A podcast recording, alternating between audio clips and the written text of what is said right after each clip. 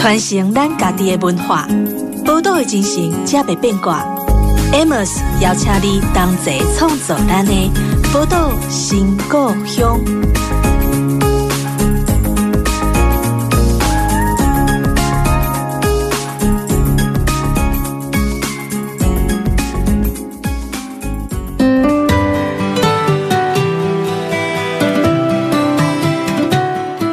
欢迎光临宝岛新故乡，我是 Amos。那我们在今年的节目当中呢，就会邀访到很多此时此刻正在台湾生活的作家跟创作者们哦。透过这个节目呢，来聊聊看这些作家、这些创作者在台湾生活的日常到底是什么。创作其实是件很好玩的事情，而且我觉得创作的态度对于习惯因循苟且的人来说呢，我觉得创作常带给我们一些小小的启发，一些小小的刺激啦。就说，哎，我们生活可以不要过得那么日复一日。那今天呢，我们很开心邀请到也是一个呃老朋友了哈，就是号称是台湾宫崎骏的玉米城来到我们的节目当中。我们先请那个 玉米城来跟我们的听众朋友打个招呼。MS 后啊，各位听众朋友大家好，因为是玉米城。因为其实我们开始一直认识玉米城的时候，其实都不是在。我们的相处常常都不是跟绘本有关的环境当中哈，就从很多的文史活动，甚至很多社会运动当中，常常会见到彼此。对，那因为我知道那个呃，最近有一个校园见台湾的活动嘛，哈，对对，然后所以就会邀请你到呃校园里面去跟很多的小朋友去见面。对，哈，那我相信，因为对于很多作家来说，读者对他们来说可能会有点陌生，因为常常见不到读者是一个什么样形态的存在。对，那但是因为。到这个校园见台湾里面是要呃很活生生的去面对全台湾很多学校里面的这些读者。对，那你会感觉到说，哎，现在绘本这件事情在现在读者里面是更有分量的呢，还是它又离我们的生活更远了呢？我觉得就我接触的然后，就因为我大部分的绘本是偏某种议题式的绘本，嗯，那可能会在校园这个场域比较常见。嗯，好，那。我觉得那个比重跟分量在学校老师的运用上是越来越高。嗯哼，嗯哼，我我个人感觉，就这几年来的接触，嗯，那进到校园里面去面对那些小读者，对，小读者我觉得很好，就是说第一个，呃，因为我进场以前都会是希望跟老师先沟通，哦、嗯，就是说希望老师先看完。一些绘本哦，那我才到现场。我不想要到现场讲故事，因为所以你不是在现场讲故事的。我很我很少在现场讲故事，有需要的会会讲。那可是我希望的那个模式是希望孩子们先看完了，嗯，哦，看完了以后，我们到场大部分的时间是在聊天，嗯，就是看完以后，小朋友有没有有没有什么疑问哦？就给过来，大家问问为什么叫玉米城？你很喜欢吃玉米吗？那是很多奇怪的问题啊。好，那我们会依照那个小朋友的问答时间，再进一步去谈每一本绘本后面的可能的想象跟想法。那当然有一些绘本小朋友没有看的时候，那我就会借机看看什么状况下会讲故事了。嗯，主要目标我觉得应该是，因为我绘本偏议题绘本的话，到现场如果之前没有先大概看过，事实上就很难有一些对话跟讨论。对对，哎、欸，可是因为其实包括到这些小学里面去面对这些小学生，跟在绘本创作，其实当我们常会说绘本不见得是小朋友读的，大人也可以读。可是其实它毕竟有很大的一群的读者，还是这些小朋友。嗯、那你怎么样训练给这些小鬼讲话的能力的呢？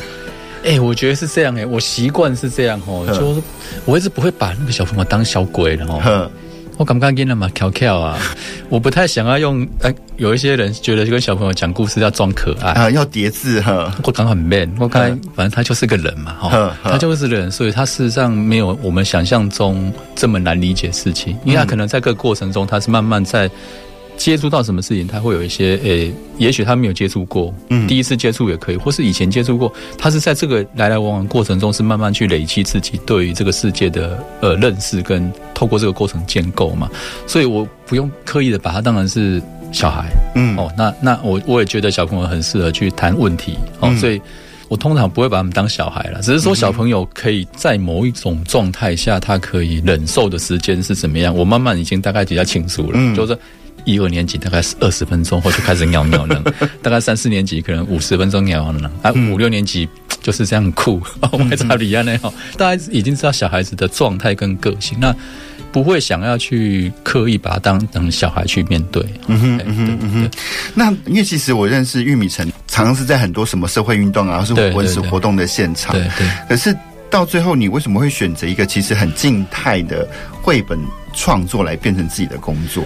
会是这样哦，因为可能跟 Amos 认识会在很多呃，也许是社会议题类的场域会碰到。嗯、啊，事实上这件事情会是某种程度，我们对社会有一些想象跟期待。对，第一个，我们觉得这个社会可能可以朝向怎么往下发展，或是某一些价值观在我们现存的社会很像很像被忽略了哦，嗯、或是被遗忘了哦。那我们透过运动的过程中去跟大家传达这样子的概念跟想象。嗯，好。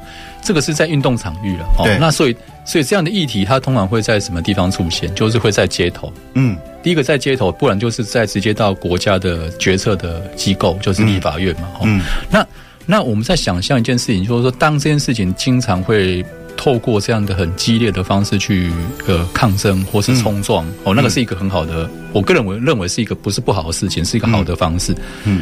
可是，如果我们回到最原始的一个状态，比如说，呃，这样子的事情会一直要去做冲撞，它事实上背后一定是对它某种程度，或是现存的社会当下的状况，嗯，对这样的价值是不是呃，或是这样的观点，事实上不是纯然的社会共识。嗯哼，OK，好，那我那个时候想象是这样，就是说，结果啊，决策者，嗯，他快巩固力啊，哈。巩固力那也是那个巩固力也不是他的错，因为他成长背景就是这样。对，他是被从小就被教育成一个如水泥一般的存在。对对对，巩固力的是水泥的一些地方。那我们有没有可能就是大概我们想要有一些观念跟传达？事实上有没有可能很直接的进到跟孩子未来的主人公沟通？嗯，所以我那个时候会有一个自己的了哈，自己的妄想了，我们在一起。那个时候决定是对还是错，就是说，嗯，我自己的妄想就是说，那如果这些恐古力已经很难救了，没关系，嗯，我我们当然恐古力可以用冲撞跟他撞嘛，嗯，那对未来的孩子，我们有没有可能有一另外的呃渠道可以进去跟大家沟通？嗯，对，那个时候就决定了哦，嗯，我那时候发现绘本还蛮好的一个载具，嗯哼，它的好处是这样，就是说。绘本哈跟我们以前在看的教科书不一样嘛，教科书可能你爱那水爱那个爱那水，可是绘本就是有一个故事，嗯，哦，那个故事它是可能不是那么直接性的教育，可是它事实上可以把我们要放的观点，嗯，或是想要跟孩子们谈的议题，嗯，丢到这个故事里面来，嗯，那孩子们会因为他故事会吸引他，嗯，故事吸引他以后，再透过因为他看完故事以后来进一步去讨论这样的课题，嗯，所以这个大概是我那个时候想说，哎。如果我们对于社会的运作或是想象有一些期待，也许这个是一个方式啊。也而且就是说，那我们要想要谈什么故事，就是说，那我觉得就是谈我们自己的故事。嗯，就是说，所以那个时候就有开始有这样的做法，就是说有这样子的准备要转业去做这件事情。嗯，对。可是，如果说你脑袋中是充满那么多议题，想要跟孩子们沟通的话，为什么不是用文字，而是用绘本的方式？因为以绘本作为载体的话，它的其实绘本的呃讯息量，其实跟文字相比起来还是有限的，对，非常有限，非常有限。所以这件事情是这样，就是说，我觉得文字是可以，可以一个方法。嗯，那。图像也是一个方向，就是说我，我我们来模模拟一种状态，然后就是说，当我们在呃，我我在现在模拟的是一个在学校教育现场的状况。嗯，当一个老师要运用你的这样的素材的时候，嗯，如果是一个文字量很大的东西，事实上老师运用不太容易用。嗯哼，哦，他可能会去借一一些一些书来给孩子们去共读，也许要一个礼拜的时间，可是。当我变成是一个很简单的故事的时候，老师他他透过十分钟、十五分钟就讲完故事。嗯嗯，嗯，OK，他是一个很容易去在课程以外有限的时间里面，不用太多的时间，对，就可以融入教学里面来。嗯，他就没有负担的，对他不会有负担，就他也不会影响到整个课程的进行。也许他这样子的东西搭配他本来的既有的课程都可以。好，那所以这样的方这样的工具事实上，而且它事实上很适合从低幼到高年级都可以读。那这种状态下的话，事实上，如果我变成是这样的形式，嗯，事实上就可以让老师更方便使用，对，那就达到我的目的了，是，就这样达到你的渗透率这样。还有一个很重要的事情，这样就我个人认为文字能力不好，文字能力不好，你就不要掉入那个坑。事实上，太多人文字写的比我们更好，所以那我们就想象，哎，也许我们可以来做这样子的类型。嗯，可是你就说文字能力不好，可是我就觉得绘本上出现那些文字非常非常少，但是非常非常少的字，对我们来说，那才是更难写的东西耶。对，因为我的文字没办法写很多啊。哦，原来是懒得写字的关系。那不过，因为这一阵子在各个作家或创作者来聊的时候，我就觉得，哎，每个作家的出道都几乎都是不可复制，一种很，每个都是很独立的存在这样子。像以你来说，因为本来是已经念了一个，我觉得是很专业的，而且是也是名牌大学哈，成大的都市计划系。因为对我来说，好像去呃去帮一个城市去想象它一个未来，好像感觉是一个更充满光明前景的一件事情啊。对，那怎么会转折到说，哎，毅然决然就放弃到了那个都市计划的专业，然后反而去创作绘本呢？我觉得会是这样哦，就是你在接触都市计划这样的领域，就是我、嗯、我本身所学，其实我我从以前到现在都还是有这种想象，就是说、嗯、我那个时候在读书的时候就觉得整个台湾的都市规划方向完全错了。哦，那怎么说？我个人认为是这样，啊、就是说，因为你看台湾是一个人口非常密集的地方，嗯，可是人口密集的地方，它事实上公共运输载具是一个很重要的一个对规划，可是台湾没有，嗯，台湾是这几年才开始去呃穿着衣服改衣服，一直去调整，对。那这件事情是怎么样？我是觉得，因为是那个整个台湾决定都市的空间想象，因为成大又是台湾唯一国立大学有的学都市计划学校，对对。那大部分老师留美。嗯，那可能还留没，大部分大公路主义是吗？对，所以我们我们实际上整个城市的规划是为了车子去设计，对，不是为了人设计。对，我们是想象都市的构成是以车子在这个城市里面怎么去移动、移动方便，嗯、或是怎么去分配，嗯，的状态去设计。所以你会发现，台湾事实上很少公共运输系统，嗯、人口这么密集，事实上公共运输系统是相对来讲，我觉得是很重要的。好，我要讲的事情是什么？就是说好。这就是怎么？就观点一开始就错了。嗯，观点一开始就全部都错。嗯，好，那如果我们进到这个领域里面来，事实上你可以做的事情还是有限。嗯哼，就是说基本的框架已经定了。嗯，就是已经是长成一个林志玲了，你就很难把它改成那个林青霞之类的。当然，我们如果有机会进到体制里面就慢慢改，那个也可能。好，那嗯，那那个框架定了以后，事实上进到这个场域里面来，我们可能大部分在做的事情比较偏向技术服务。嗯哼。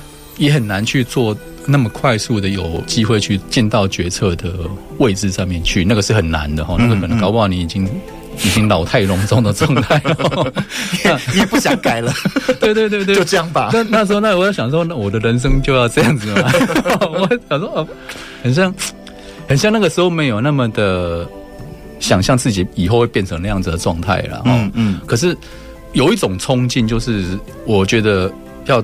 对那个体制的一些呐喊或冲撞，嗯，那我也许我们有些也也许可以在非营利组织去做这样的事情，嗯，可是我觉得那时候台湾的非营利组织是非常的蓬勃发展，各类人才都有，嗯。那这件事情也不一定要我做。那时候我就想说我，我我不晓得。事实上，那个时候是觉得我我很像，感觉很像可以朝这个方向来走。嗯嗯，对，就是其实是找位置的过程，找自己定位的过程当中，然后最后选择了绘本。那时候我觉得绘本是一个好的工具，是因为。我每次都会讲这个小故事，就是刚好有一次人本他们有个森林小学，嗯，那有一个暑假营，他们就找我去教教小朋友画画，嗯，不奇怪他们怎么教 我？我没有在画画，那我去根本没有在教他们画画，可是因为都在下雨，所以整天都在玩泥巴战，就对了。可是有一有一个小孩，就是每天晚上睡觉以前一定会找我来，叫我跟他念完一本书，他才要去睡觉。啊哈啊哈，记得他姓陆。啊！你看你第一天看那个第二天，哎，发现这个故事还蛮好看的，哦啊，他一定要看完看完才要去睡觉，嗯，啊，那个就是绘本，嗯哼，嗯哼，你那小时候很少看这种东西，对，好，那有这样的。经验以后，我发现这又是一个很好的载具了。老实讲，那时候我就感觉是一个很好的载具，而且可以从孩子从小就影响他起，我一了百了，免得以后长歪了。对啊，所以我每次去讲故事，都跟孩子们讲说：如果你们到县长，你们当市长，哦，这样这样这样哦，你要你要那个下是谁偷尿那件事情，故事听过对不对？你下水道就要注意。我没有想到这个呃，玉米城是带一个那么大的阴谋，所以就开始从事这个绘本创作的。那聊到这边，我们先稍微休息一下，稍后再继续回来跟玉米城继续聊他的绘本。好。传承咱家己的文化，宝岛的精神才袂变卦。Amos 邀请你同齐创造咱的宝岛新故乡。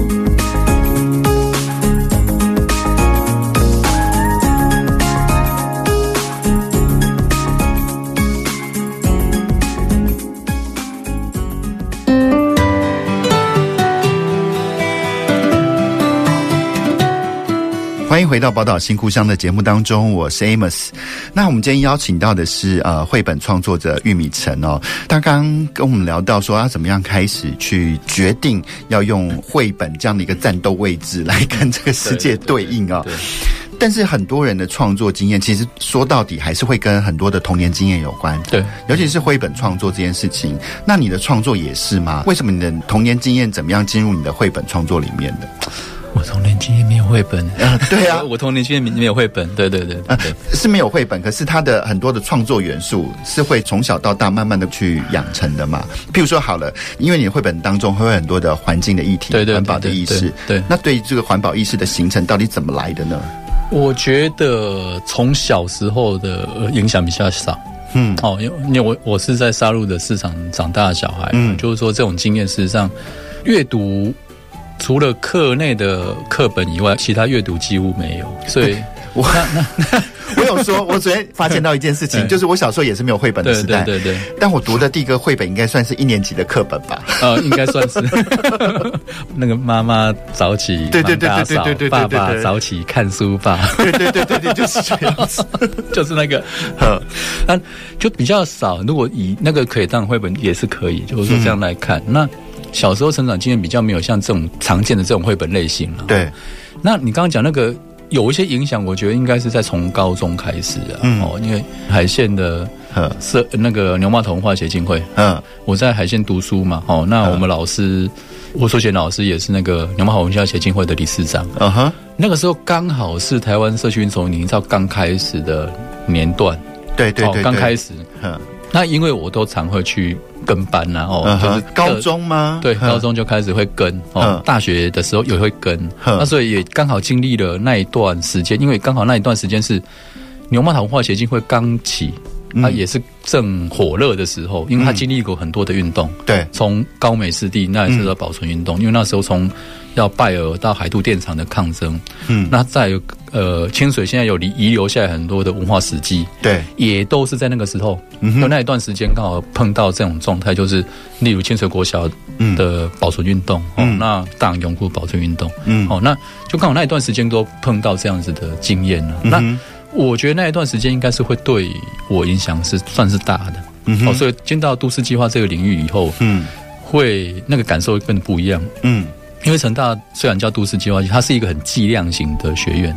什么叫计量型的学？就是什么事情都用数字去看就对了，啊，都计量在算的了。哦，那可是这件事情，我刚刚讲的那件事情，事实上又不是那么计量，可它事实际上又会会影响一个地貌或一个城市的想象，嗯，对不对？那所以这里面就有一些干丢啊那样，哦啊，所以后来我在进到这个创作领域，实际上我觉得。应该是那个时候了，嗯，那个时候开始被种下这个种子了，嗯哼，对对，所以就开始变成那个对于环境的思考，对对对对。那其实可能也因为后来在念都市设计的关系，就更深化了对环境的思考。对对对对，就你在专业领域在看这件事情又不太一样，哦，就是说，因为刚好有有在这个专业里面看，那事实上又在公民运动的团体里面会有很多的接触，嗯，那这两件事情同时在看，你就发现事实上，哎，这件事情事实上，嗯。很像不太对劲了哈，嗯，那也许我们可以做些什么事这样，嗯哼嗯哼。那在把环保这个议题放到那个绘本里面的时候，其实我觉得对我来说，我就是那个对于绘本有阅读障碍的人，对，因为我就是一个标准的文字控嘛，就是我什么都只看字，这样子图就很快跳过去那种，所以，老实说，我真的第一个。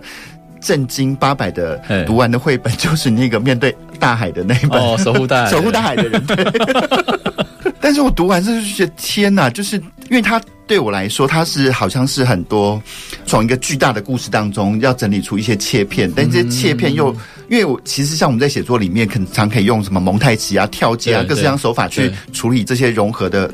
融接的问题。可是其实绘本它对于孩子们或对于阅读绘本的人，它其实就是一个很完整的故事。可是你又可以知道它当中其实切了很多刀。对对对对，到底是在创作绘本的时候怎么样去做思考的？然后还还有，如果说面对像我这样文字控，就是对于图片啊，对于细节可能常不小心就是忽略过去的大人，到底要怎么样去阅读绘本？我觉得会是这样，就是说。我觉得那个不是障碍的问题，是你要不要看的问题。就是说，我们把它想象一下，事实上每一个绘本都有点像是一个电影，嗯，一个故事。对对对对对。那所以我们在那个去处理的布局啊，就是说它的文字，我的习惯是会把它减低很多了，就尽量把它减低。就是说，假设这件事情在画面已经有，我干嘛还在讲？保留很大的空间，是让读者自己去从图里面去。认知或是了解这整个状况，对。可是你知道，光一个文字，它的紫色范围，就是它可能有所谓的歧义性嘛？就是每个人对文字一行文字的想象都不一样，那就这更好。了哈就是说，第一个。我我觉得那个是保留很大的空间，让读者自己去想象。嗯，哦，那他的文字很少，所以那个又有图，所以那个想象每个人都出来不不太一样。对对对对。那我觉得那个不太一样，不会有影响，因为事实上你都在我的整个故事的框架在进行。嗯哼，它事实上还是有一个轴线在进行嘛。那这里面保留很大的空间，是让读者去去想象。嗯，我觉得那个是好的啦。嗯，那也因为这种好处是什么？就是说，所以。因为每一个人在读这个故事的时候，他是在一条我们铺排出来的故事轴线在进行。嗯哼，那可是可能有一些人看到某一些画面，他也有很强烈的感受，因为这件事情可能会跟他的生命经验，嗯，会有一些关联。嗯，那或是有一些人以后会发现一些小细节，原来原来他在里面在图像都已经安排有一些进来了。嗯，好，那这种事情就东西就有趣，就是因为你就会发现，就是这种这种形式，它事实上不会像。呃，很强的那一种，呃，你刚刚讲，例如小说，嗯，那是作者是已经把它写的非常细，就他小说字很多的东西，就像一个标线很清楚的一个道路，对。但是绘本就像一个完全没没有任何标线的一条路，对，你爱怎么走就怎么走，对对对对，那你自己去想象了，那有点大概待机啊。那我我反正我有一条线只有这样子而已，嗯，那个过程你自己去填补，嗯，因为我的画面搞不好都跳的。嗯，可是从这个画面到跳这个画面，事实上有个过程。嗯，那过程我不写它。嗯，那我没有那么多画面让你去帮你安排。可是这件事情，读者自然会去补充、填补这一块了。嗯，哦，填补这一块。那我觉得这种东西也是绘本它有趣的一个形式。嗯，啊，也因为这种状态，所以它是什么？就是说，它就很适合，就是说小朋友看完以后可以大家来讨论啊。嗯。也许就文本来讨论，也许就他看到的事情来讨论。可是有一个好处是这样，就假设我这个故事在谈一某个议题，嗯，他还是不会偏离到这个议题的讨论的范畴。嗯哼，嗯哼，就是他这个大范围是逃不走的。所以我觉得不是障碍呢，是你，是耐耐不耐烦。哎、欸，我觉得的确是一种障碍，因为譬如说阅读图这件事情，像我们直接看到一幅图哦，就是一幅海上有太阳的画，嘿嘿。对我来说，就是这个讯息已经接收完了。可殊不知，其实在这个一副有有一个月亮或有太阳的海上面，其实里面还藏着很多细节。对，就譬如我举个例子，例如你，譬如我们会去看那个、嗯、呃守护大海的人，嗯，他我不想那个 Emma 什么印象，就是我们有一幕就是那个灯塔手，他要结束他的工作的时候，他对着他一座灯塔讲说：“你是。”跟着我守的第二十七座灯塔，嗯嗯嗯，好，有没有？我觉得这句话就很感动，对，对，跟我一起守，为海上的人守护的方向。可是那个画面事实上是有意涵的，嗯，就是说那个画面，我没有印象中有一个灯塔？嗯，它那一个有一个很大的圆的太阳，嗯，那个圆事实上有一些人看到，哦，原来这个是一个很圆满的过程，嗯，第一个圆，嗯，因为它是整个画面都暗的，只有那一个是火红的，嗯，火红它有很有一种温暖，所以。嗯所以这件事情，事实上我们在画里面，也许我有那种企图，就是要让读者有这样的感受。可是我不会写它，嗯，而他这个画面里面有一些人就会感受到这种状态，嗯，圆满跟温暖这件事情。对对。不过因为你刚才在形容那个火红的太阳的时候，我就不免想到你的八卦，你说是一个全色盲，你到底怎么样去看见或知道它是一个火红的太阳的？没有那个颜色有色票没有？有一。我我是很好奇，因为就像，因为像我们对于未知的东西，像很多东西可以学习，可是像颜色这种东西，到底要怎么从全色盲的角度里面去学习到颜色？因为我我也觉得奇怪，就是说那个色盲那个检测表那个，嗯，嗯我就都看不出来，你知道吗？哦，那有一些它它有它有一些检定什么，因为它检定不同的方式，就它就是很多颜色，然后有字嘛。对对对。可是我觉得我我的世界还是有颜色啦。哦，还是有颜色。我我的世界还是有颜色，只是说我我们对那种颜色的辨识能力可能没有像大家那么的正常。对。啊，就是奇怪，那个东西我就看不出来有数字在上面，呵呵呵，就很多都看不出来有数字在上面。对啊，可是因为你刚刚就听说你开车很刺激嘛，因为红灯没有啦，没那么严重啦，那个那个红绿灯那个很清楚。哦，我至少位置在哪边我也知道啊。没有，对，那我就觉得说，那你在创作在使用这些颜色的时候，会会有时候搞混呢。还是会搞混，会搞混，会搞混。譬如有可能红色我画成咖啡色，所以那种魔幻的效果，说不定是因为搞混才成。大家会觉得哇，他怎么这么厉害？他竟然用这种颜色来表达。那可是，在一开始画画是就是手绘嘛？对对，那现在也是还是手绘嘛？这几年因为很多数位工具比较方便，嗯、那我大概在前几年开始去尝试用那个数位笔画。嗯，哎，对对，因为太方便。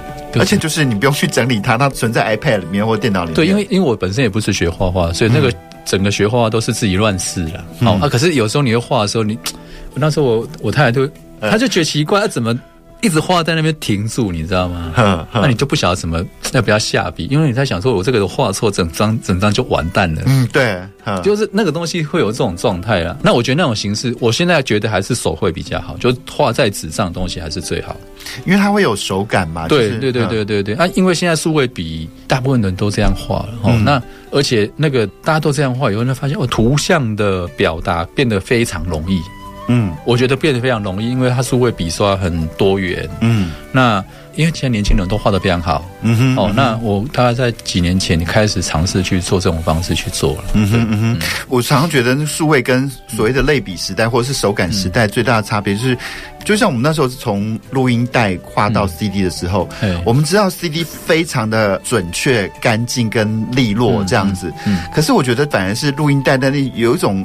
暧昧不明的那种声音，反而是才吸引我们的。对对对对，所以我觉得 大家多支持真的用那个纯粹手绘的人，嗯哼，那个真的是了不起。就是我们看到他的立正站好。哎，可是那个像守护大海的人，他好像是用很多拼贴，那个是数位加拼贴哦，是数位加拼贴，就拼贴为主，数位为辅，嗯哼的去创作，因为。因为我觉得是这样了，因为刚好到开始做数位的时候，我我也没有纯做数位，嗯、就是说我想说应该用不同的方法去尝试。嗯、哦，那刚好有个机会，就是守护泰人那时候在美术的表现上，我一直在想可以怎么办呢、啊？嗯嗯，一直在想说可以怎么办。那纯粹用去画那个海的感觉，嗯，或者那个岩石的感觉可以，可是可以慢慢的画。后来刚好我刹那之间就有一个印象，就是说刚好。我们以前有个同事哈，嗯，他是一个很虔诚的那个天主教徒，嗯，那因为我们工作室本来做动画收掉了，嗯嗯，没有办法再请他帮忙，那后来他就到那个嗯。玛利亚基金会去，嗯，啊，他都专门帮忙照顾这样子的孩子嘛，嗯，啊，一都弄为每一年都会送我们卡片，都说啊，小朋友收好卡片要送我，啊，都是他们做自己的手工纸，嗯哼嗯哼，都小朋友自己做手工纸。那种在画的粗糙粗糙的哦，就因为粗糙，所以才更多的纹路。对，我那时候突然想到，哎，对哦，它那个边缘很漂亮呢，嗯哼嗯哼，这个整个纹路超好。我的讲，哎，来来，我跟小朋友谈一下，大家来帮我做字好。嗯哼嗯哼，所以那个时候才决定这样做，就是说，哎，那个东西纹路它有海的感觉，嗯哼嗯哼，有浪有岩石的感觉。这件事情刚好在我们我在想象那个脚本里面都。很符合，嗯哼嗯哼，对，阿龙在这种东西最有趣，嗯，小朋友想说，我这个玉米城叔叔啊，要来画绘本，对不对？啊，这个纸啊，都特别专心做，结果纹路都没了，对对对，也第一遍那时我一塌，我我都没晒啊，一个特定了个压得平平平。啊，后来他们就才重新帮我做。对啊，所以我们看到那个守护大海的时候，那那出现那个特殊的那些纸，那个丝边的那种质感的时候，就觉得哎，真的是还蛮有趣的一件事情。那我们聊到这边呢，稍微休息一下，稍后再回到我们的节目当中。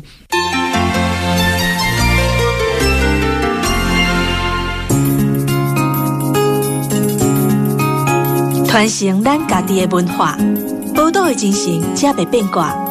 Amos 邀请你同齐创作咱的宝岛新故乡。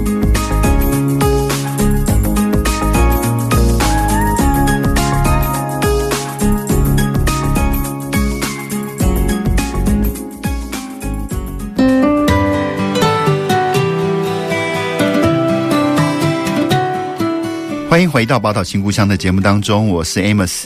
然后我们继续来跟玉米城聊聊他的绘本哦。你觉得就现在来说，阅读绘本的人变多了，哎，哈，就是因为市场上的关系，还有大家习惯的关系，嗯、我觉得当中有有很大一群是妈妈们的力量。对、嗯、对。但是现在就出版社来说，又是相对的严峻了。对对对。那绘本其实比一般的书要贵很多，所以你自己感觉到，对于绘本来说，到现在是一个比较好的时代呢，还是一个比较坏的时代呢？我我个人的感觉是这样，我觉得都没差哎、欸。为什么？因为我的绘本比较偏议题类的，嗯，所以我本来就没有期待会卖好。因为我本来就没有期待会卖得好，因为就、嗯、那可是怎么去让它被看到才是我比较关心、嗯。对啊，因为我觉得卖得好卖不好是其次，但是这本书创作出来之后能不能产生影响力，应该是作者们或创作者都很关心的一件事情。对对对对，那所以我觉得会是这样啊，就是可能绘本在现在出版状态，相较于其他的类型的出版品的话，它的状况还不会太差。哦。啊不会太差，也没有好到哪里去了。老实讲，所以出版社是很辛苦的。嗯，那这种一体性的绘本是对出版社来讲会比较困难，因为它的市场性很大考验。嗯哼，所以没人要帮我出啊，所以我绘本都自己出。好，那我都自己出没有关系。那我我们就要尝试的去让它。带来一些本来期待的影响，嗯，哦，所以这件事情也是我我刚好我有一个机缘，刚好碰到台湾在推广阅读很重要的组织，叫台湾阅读文教基金会，嗯哼嗯哼，OK，台湾阅读文教基金会他们就是有很大的乡书在校园里面流动，香书，哎，香书的意思就是说，我们以前你老师买一本绘本，他可能在学校里面跟小朋友讲故事，就一本书在讲嘛，对不对？他那个乡书不是这样，他就是一箱同样的书三十五本，嗯。好，这些乡书它是，譬如好，我们刚刚讲守护大人的人啊，嗯、那他一箱书就有三十五本，嗯，那如果学校老师需要的话，就他就把这些乡书送到你们学校，你们班级可以使用，嗯，所以是。人手一本啊，嗯哼嗯哼，那人手一本，他有办法阅读嘛？小朋友可以带回去看几天以后，回来回来大家讨论这样子。嗯、好，那我刚刚讲阅读教文教基金会就要做这个事情。他们在台湾有很大的流通系统，嗯，他们有非常多的乡书，嗯，你只要是学校老师或是一些民间团体都可以跟他借。那、如果你要的话，他们就会有物流帮你送到你们学校去，嗯哼，嗯哼，是一个非常方便的流动系统。嗯哼，好，这个东西就是超赞的。对对对对对，对你来说，对对对对，因为因为他老师不用买书嘛，学校也不用买书，他这个。这个系统里面就有在书在流动。嗯，我那个时候刚好有这个机会接触到他们，那我就因为他们的书有个好处，就是他们的书都是有一个审书的小组。嗯，审书的小组都是国小老师。嗯哼，所以也都接受我们的书，所以我们我的书那时候就有机会进到这个体系里面来。嗯，那、嗯啊、后来也有搭配演讲。嗯，这个也是校园见台湾的前身。嗯，就是那个时候搭配演讲在校园里面，嗯、因为香书在校园里面流动。嗯。那透过这个方式以后，我们第一个当然他们采购也是会有一些收入。对对对。另外一件事情更重要，就是刚好进到这个校园体系里面来。嗯哼，嗯哼。因为这些都跟环境议题有关，都都很议题导向。对。那未来你的绘本创作也是一直会持续的往这个方向前进吗？我会做一些调整哦，因为大概我十几年前开始，嗯，以环境课题去创作的时候，那时候台湾还很少用我们是以环境课题创作。对。我发现这几年很好哎，很多创作者开始碰这个课题。我必须说，今年 ESG 是一个显学。对，对于环境，对于职家庭，对 social，对政府治理这些事情，嗯，因为透过这个 ESG 的关系，因为它已经不只是一个道德的劝说，它已经结合到所谓的商业行为里面。譬如说，你在苹苹果供应链，如果你没有执行这个 ESG 的这些政策的话，你可能进不去苹果供应链。对对对。所以。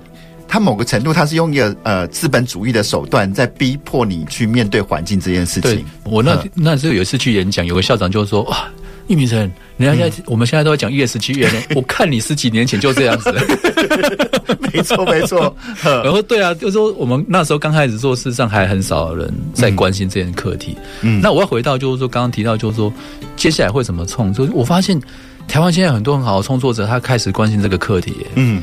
那我觉得那个状态是很好的，嗯，所以我还是会继续，还是有几个脚本还没走完嘛，嗯，我还会继续创作。可是在这几年来，因为刚好我们有一个协会嘛，就台湾市新化协会，对，我们协会这几年来长期在做这种呃有关台湾的白色恐怖的调查，对，我觉得那里面有一些课题，事实上也可以来谈，就就有关于人权的状态。所以我有另外一件事情想要去。做一个小系列，嗯嗯，哦，有关这方面的绘本，嗯，有关人权哦。嗯。自由这样方面的绘本，对，其实我们在看韩剧啊，嗯、或是日剧的时候，嗯、你可以看到他们，譬如说二十五、三十五，嗯，他就把韩国经历金融风暴，对，然后 IMF 怎么样去入驻韩国，那时候韩国社会的状态，对，我觉得是很 smooth、很顺的去融入那个剧情里面，对。对，可是我觉得台湾在做一些议题的转译的时候，嗯、就是当然我们知道有很多历史是有重量的。嗯可是，如果就是用那么直接的方式去转译的时候，它反而会更，呃，让很多读者惧怕，因为有有些可能就不想要读那么深沉啊，或那么痛的东西，诸如此类的。那那个处理方法会更，我觉得比较难。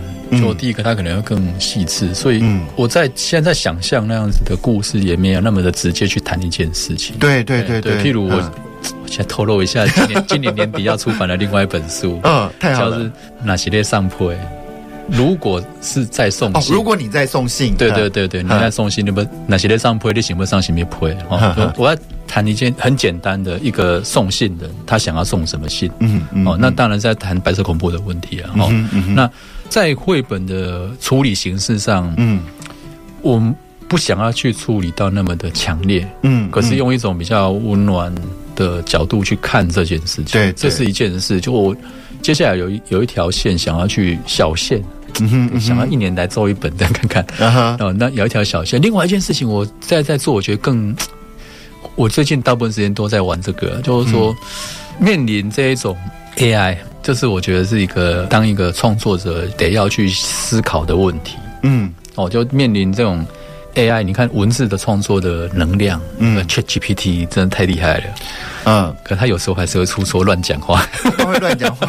但是，我跟你讲，我就是我已经学会了用那个 AI 工具在在串 ChatGPT 这一一系列，我就做出一个武则天的动画。哦，真的好厉害吧？哈，对，就是我我讲，就就刚刚那 Amos 讲，就是说他事实上，我们如果从 AI 来看，他事实上某种程度上的创作能力是还蛮厉害。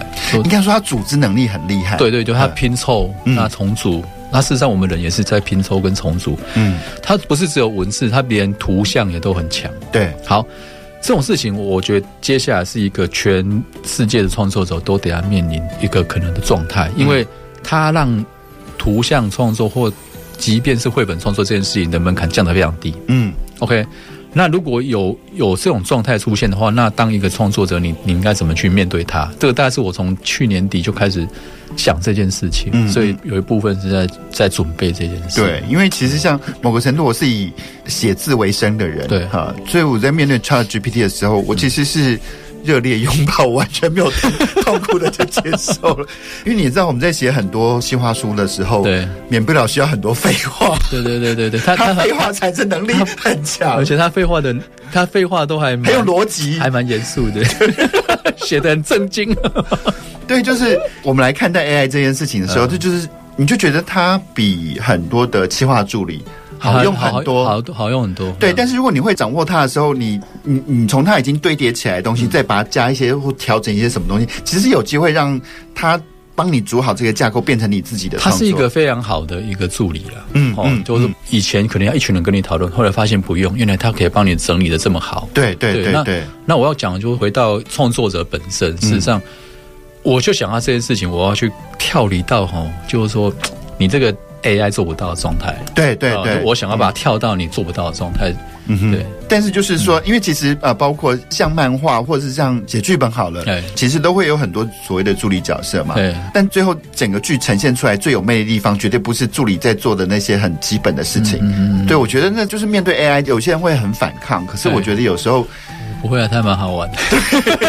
你用放轻松一点去看，然后去享受它的时候，说不定你可以找到你去驾驭 AI 的方法。嗯、对对对，我就尝试跟他在讨论怎么写故事，就很好玩。有有有，而且就是我们去上了接触了一些 AI 的课程啊，嗯、就是有一些离线的 AI 的软体，嗯嗯嗯，它是有机会去植入它的性格的。嗯嗯嗯，然后再来创作门槛降低这件事情，嗯、或创作权利降低这件事情。嗯某个程度，我就觉得是个好事啊。对，因为他对于创作不再是某个圈圈特地的特权了。对对，对，对，那也就是说，更多人可能有机会去接入这些创作之后，嗯、他可能面对创作可能会有更进一步的思考，也不一定。也就是说，我我我觉得这个是一个很好的状态，就是说让这件事情的门槛降低。嗯，那你是会发现他的未来的作品，我相信会越来越好。嗯哼，因为有一些人是他事实上有很好的 idea，嗯，可是他事实上。像我这种手拙的人画不出来的人，对，有一些技术把它卡住了，你知道吗？把、嗯、他事实上，如果这件事情让他把它跨过去，事实上，也许他本来有很好的想象是可以实现的。嗯，嗯哦，那我觉得那个未来的世界是非常美好的。嗯对。嗯可是因为也是因为这样，就要去想象那个未来会变成，就当这个门槛降低了，嗯，大家越容易进场了，可是市场事实上没有变大。嗯，怎么存活？那我相信这件事情未来会找到一个状态哦。对，对。可是我觉得我要必须提醒大家，就是虽然说它是一个很好的助力，但是辨认这个助理做的好不好这件事情才是重要的一件事情。对对。所以其实品味还是很重要的，还有素养也是很重要的。你不要被他糊弄掉了。对对对对，到时候就被那个你的助理骗了。然后那也可能也是因为太多人太容易掌握这个创作工具，嗯，所以就是很多的劣币开始浮现在海上。有可能，有可能。因为现在 YouTube 上面很多是 AI 在做的影片，嗯你从它的文字到它的那个整个剪辑都是 AI 一键生成的，但我就很明显的看到谈同样的议题，对那个 AI 做出来的影片，它的点阅数字远远高于。那个震惊在做的议题的数字，那怎么办？这个是我比较要反思的。那不过讲到这个 AI，或者是讲到，难道你接下来你会想把你的呃绘本创作再转译成其他形式吗？譬如说变成一部动画剧集、动画电影，或者是一个游戏？我们本来大概在七八年前，我们就有个团队在做动画，就像做捕蝶人哦，捕蝶人是个短片哦。对，那。最近我们在把它转成三 D，嗯，三 D 就是用那个三 D 眼镜看，想说如果台湾有这样的场域，就可以播，嗯，三 D，因为当十年前的作品，嗯哼，那有一段时间我们做那个电视动画卡通还没上映，嗯，那个东西也是压垮我的一个历程哈，所以我不敢再做那么大的规格，因为电视动画卡通需要的资金非常庞大，对，那可是我接下来有另外一个计划在准备中，就是说想要去做一些一样是绘本。嗯，可是我先要同时可以做成短片，嗯，哦，就是说，按那个表现的形式会完全跳脱出我本之前的创作的方向，它比较需要去谈寓言故事，寓言，哎，寓言，我因为我觉得寓言故事真的太，就是那还是人类的精华，就是每个文明留下来的很重要的精华。嗯哼，你看《伊索寓言》，实际上每个故事都超好，是。哦。那譬如中国的成语，有时候都很很精炼，对哦。那每个国家都有。每个文明都有发展出类似寓言故事的这样的状态。那我现在是在整理每一个文明状态下，我觉得还蛮好的故事，适合小孩看。嗯哼，那想要把它变绘本。那台湾呢？台湾的寓言故事在哪里？其实有很多创世神话。对，台湾个人觉得非常棒的是台湾的俚语跟俗语。俚语啊，对对，俚语跟俗语跟俗语真的是超强。对，就是他讲这句话出来，就让你打到你的心里面。对，可是有一个可惜，就是那这句话。没有故事啊哈！我想要把那一句话变故事，对，同时在做这件事情。那因为对方都在准备中，嗯，那我想要这样子的一系列的故事的发展，想要同时搭配动画，嗯，不是我以前做动画那个复杂的动画，我想要变成是比较简易的动画，嗯哼，让大概设定的年龄从幼儿开始的，对，开始想要做幼儿的东西。幼儿就是是更难对付的一群人，就是四岁就想要喜欢看的那一种东西啦。对啊，还是很难，越来越难对付。就是想要来先，想要来尝试去抓住大概四岁左右小孩可以，嗯，可以理解的东西。哎，对，那就是那个这个阴谋就是更深了。对对对对对，更小年纪去着手。是讲那么多，我真的很期待，就是玉明城的阴谋能够实现了，因为。哦，就如果说我们从我们的四岁开始就可以开始有一些自主性的思考，对环境的思考，我觉得台湾的未来就很光明啊。嗯，对。然后我们今天聊到这边，就非常谢谢玉米城来到我们节目当中，跟我们聊了他的创作。然后我们也希望说，在未来里面哦，其实我觉得。呃，爸爸们或男生们读阅读绘本的能力是比较差的，啊、呃，希望有更多的机会。我觉得还是要，诶，就是说爸爸妈妈还是得要跟孩子们讲故事。我以前我们小朋友哈，我们小朋友从零岁，就是我每天都会跟他讲故事，嗯，他就会有一个习惯，他就有习惯在这个时间就要听我讲个故事，对啊，是是。刚好我前一阵子在看那个影片，好好玩哦，就是他也会拿书自己在那边乱讲，诶，嗯。没有一句话你听得懂。可是那个东西就已经会让他已经养成那个习惯了。对，所以爸妈，我觉得如果有机会，嗯，你不管讲什么都好，嗯，那绘本是很方便，因为它很短，所以在睡前，睡前你放个十分钟讲完故事。即便每天都讲同一本也没关系。对，欸、我跟你讲，绘、欸、本它的好处就是，你不要睡前你儿子搬了一部《三国演义》叫你讲，讲到爸爸睡着。跟呃玉米成聊天真的非常开心了。我们希望说下次还有机会再邀请玉米成来到我们节目当中来继续跟我们聊聊最新的创作哈。我们下礼拜同一时间空中再见，拜拜。本节目由文化部影视及流行音乐产业局补助直播。